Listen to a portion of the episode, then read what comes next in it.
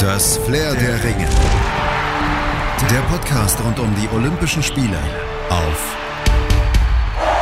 meinsportpodcast.de.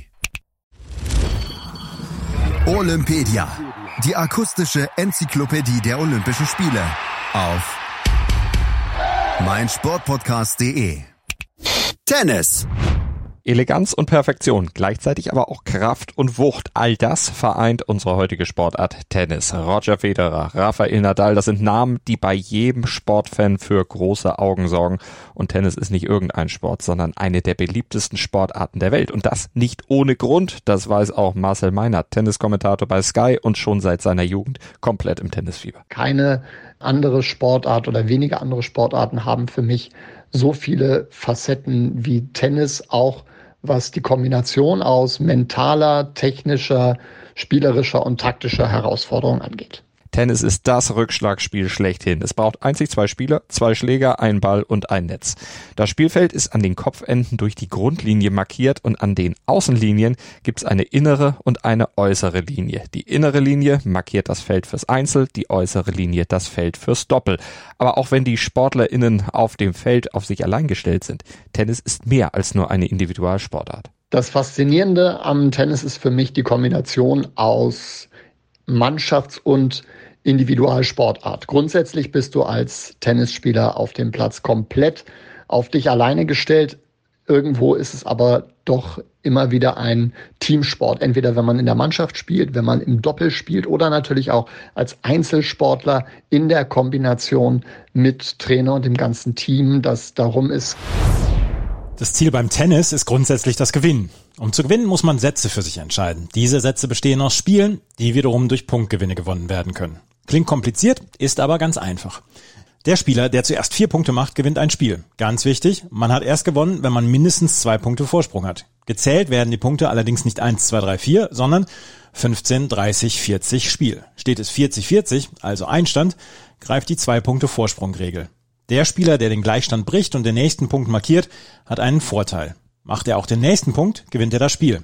Macht sein Gegner den nächsten Punkt, steht es wieder 40-40 und es wird erneut um den Vorteil gespielt. Gewinnt ein Spieler sechs Spiele, sichert er sich den Satz. Auch hier gilt die Regel mit mindestens zwei Spielen Vorsprung. Im Gegensatz zu einzelnen Spielen, die durch die Vorteilsregelung theoretisch unendlich lange dauern könnten, gibt es bei den Sätzen ein Limit. Bei einem Spielstand von 6 zu 6 geht es in das sogenannte Tiebreak. Hier wird Punkt nach Punkt ausgespielt und derjenige, der zuerst sieben Punkte erzielt und dazu zwei Punkte Vorsprung hat, gewinnt das Spiel und damit auch den Satz. Die Anzahl der Sätze, die zum Sieg reicht, ist von Turnier zu Turnier unterschiedlich. Bei Hobbysportlern und auf den regulären Profitouren reichen zwei gewonnene Sätze zum Sieg. Bei den vier Grand Slams, den wichtigsten Turnieren des Jahres, wird bei den Herren auf drei Gewinnsätzen gespielt, bei den Damen auf zwei, bei Olympia wird bei Männern und Frauen auf zwei Gewinnsätze gespielt. Um die Belastung im Kinder- und Jugendbereich zu steuern, wird hier schon der dritte Satz nicht mehr regulär ausgespielt. Steht es nach Sätzen 1 zu 1, kommt es zum Champions Tiebreak. Dieser funktioniert wie der bereits beschriebene Tiebreak. Im Champions Tiebreak benötigt man allerdings 10 anstatt nur 7 Punkten, um das Match für sich zu entscheiden. Sein Ursprung hat der Tennissport in Frankreich im 13. und 14. Jahrhundert, funktionierte damals aber noch komplett anders als heute. Gespielt wurde zunächst nämlich nicht mit einem Schläger, sondern mit der bloßen Hand. Das Spiel nannte sich damals auch noch Jeu de Paume, also Spiel mit der Handfläche. Gespielt wurde zunächst vor allem in Klöstern. Der Innenhof des Kreuzgangs, der diente als Chord und die Dachschräge, die war als Ziel des Aufschlags mit eingebunden. Mit der Zeit interessierte sich dann aber nicht nur der Klerus, sondern auch die breite Bevölkerung immer mehr für dieses Spiel und so mussten neue Plätze her. Und so entstanden mehr und mehr dann eigene Ballplätze oder auch sogenannte Ballspielhäuser und die Wände dieser Ballhäuser waren schwarz und aus Kontrastgründen mussten die Spieler weiße Kleidung tragen. Daher die Bezeichnung weißer Sport, die sich ja bis heute gehalten hat. Zu Beginn des 15. Jahrhunderts entstanden dann die ersten Tennisclubs und 1464 wurde in Brügge dann auch das erste Turnier mit zwei verschiedenen Mannschaften ausgetragen und gespielt wurde um Geld. Jeder Punkt brachte 15 Denier, daraus entwickelte sich dann auch die Zählweise, die sich bis heute erhalten hat. Seit dem 15. Jahrhundert wird Tennis mit einem Schläger gespielt. Damals allerdings ein einfaches Holzbrett und kein Rahmen mit einer Bespannung. In dieser Zeit verbreitete sich der Sport rasant durch alle Bevölkerungsschichten und wurde zum Volkssport. Es entstanden zahlreiche Tennisplätze und Tennishallen. 1533 ließ sich König Franz I. sogar auf dem Sonnendeck seines Schiffes La Grande Françoise einen Platz errichten. Doch der Boom war dann erst einmal vorbei. Vor allem in Frankreich ging auch unter dem Eindruck der politischen Unruhen die Verbreitung des Sports allmählich zurück. Die uneinheitlichen Regeln trugen ebenfalls dazu bei. Tennis wurde immer mehr ein Privileg des Adels. Und erst im 19. Jahrhundert ging es für Tennis dann wieder aufwärts, als in England ein gewisser Major Walter C. Wingfield das Rasentennis, das Netz und einige weitere Neuerungen einführte. Gespielt wurde ab sofort mit hohlen Gummibällen und nur der Aufschlagende, der konnte punkten. Im Jahr 1877 wurde das mittlerweile legendäre Wimbledon-Turnier dann erstmals ausgetragen und ab 1884 bekam dieses Event auch einen Damenwettbewerb. Und die ersten deutschen Meisterschaften, die fanden schon 1892 bei den Herren und 1896 bei den Damen statt. 1902 wurde der Deutsche Lawn Tennis Bund in Berlin gegründet. Aus ihm wurde dann später der heutige DTB. Mehr als 1,3 Millionen Mitglieder zählt der DTB heute. Damit ist er der drittstärkste Sportverband Deutschlands. Man sieht, Tennis begeistert die Massen und ist ein Sport für die ganze Familie. Das zeigt auch ein Blick auf die Altersklassen. Er startet mit der U10 und endet bei der Ü80. Tennis stärkt vor allem das Herz-Kreislauf-System. Es werden Reaktionsfähigkeit, Koordination und Kraft trainiert. Gerade für Menschen, die sich gerne auspowern oder Stress abbauen wollen, ist das Rückschlagspiel genau das Richtige. Das Laufen trainiert die Beinmuskulatur, das Schlagen die Arme. Außerdem ist Tennis ein echter Kalorienburner. Je nach Intensität des Spiels werden bei einer Stunde Tennis bis zu 1000 Kalorien verbrannt. Überflüssige Kilos verschwinden ganz schnell. Auch Menschen mit chronischen Rückenschmerzen kann der Sport in Ergänzung zu anderem Training wie der Physiotherapie helfen. Aber Achtung, wer über 35 ist und chronische Krankheiten wie zum Beispiel Bluthochdruck oder Rückenprobleme hat, sollte sich vorher das Okay seines Arztes einholen. Olympische Sportart ist Tennis übrigens seit den ersten Spielen der Moderne 1896 in Athen und seit 1900 sind dann auch die Frauen im Einzel und im Mixed mit dabei. Tennis ist damit neben dem Golfsport die erste Disziplin bei Olympia, an der auch Frauen teilnehmen konnten. Allerdings gab es dann nach den Spielen 1924 einen kleinen Bruch in der olympischen Geschichte des Tennissports. Wegen Streitigkeiten um das Amateurstatut flog Tennis nämlich erstmal aus dem Programm und kehrte erst 1968 kurz und 1984 ebenfalls nochmal kurz als Demonstrationswettbewerb zurück, ehe 1988 in Seoul dann die olympische Wiedergeburt stattfand. Mit einem Paukenschlag. Steffi Graf gewann Gold im Einzel und zusammen mit Claudia Kode-Kilsch auch noch Bronze im Doppel. Vier Jahre später rauften sich Boris Becker und Michael Stich für das Olympische Turnier 1992 zusammen und holten gemeinsam in Barcelona Gold in der Doppelkonkurrenz. Graf, Becker, Stich, die großen Tennisstars in Deutschland. Sie waren und sind noch heute Idole und Vorbilder. Sie machten Tennis in Deutschland groß und salonfähig und davon profitiert der Sport noch heute.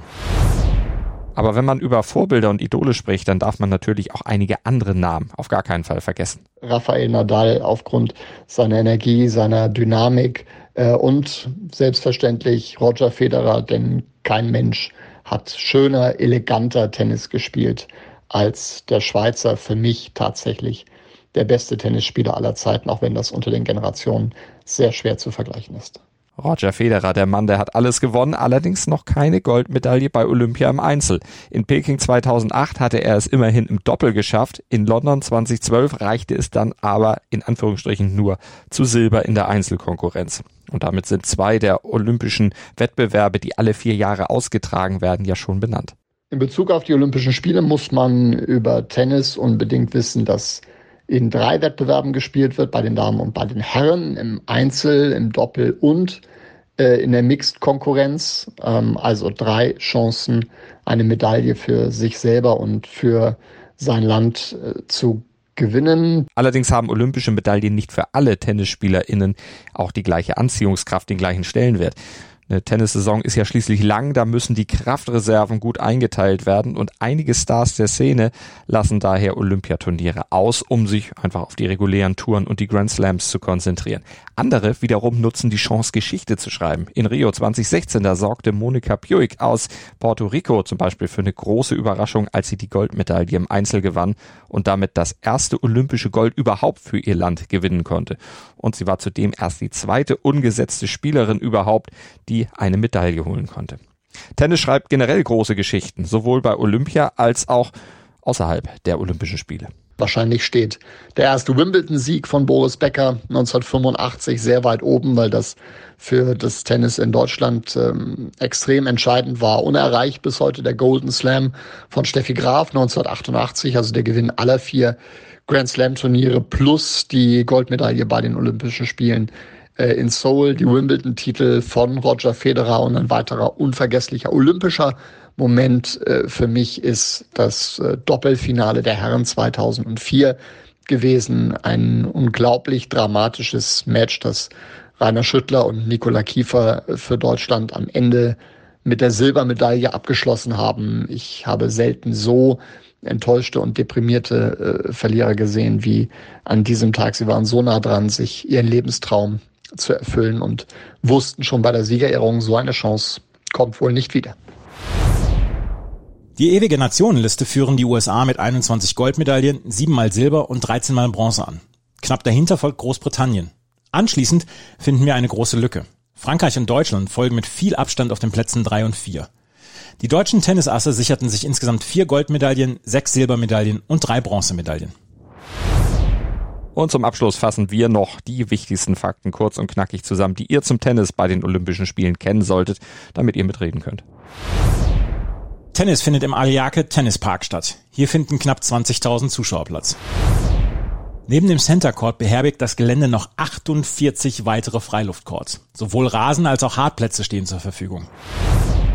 Die SpielerInnen sind mit der Anlage bestens vertraut. Sowohl die Damen als auch die Herrentour machen jedes Jahr in Tokio Halt. Für die Olympischen Spiele wurden extra ein zusätzliches Stadion mit 5000 Plätzen und mehrere Indoor-Hartplätze geschaffen. Die Wettbewerbe im Tennis finden vom 24.07. bis zum 1.08. statt.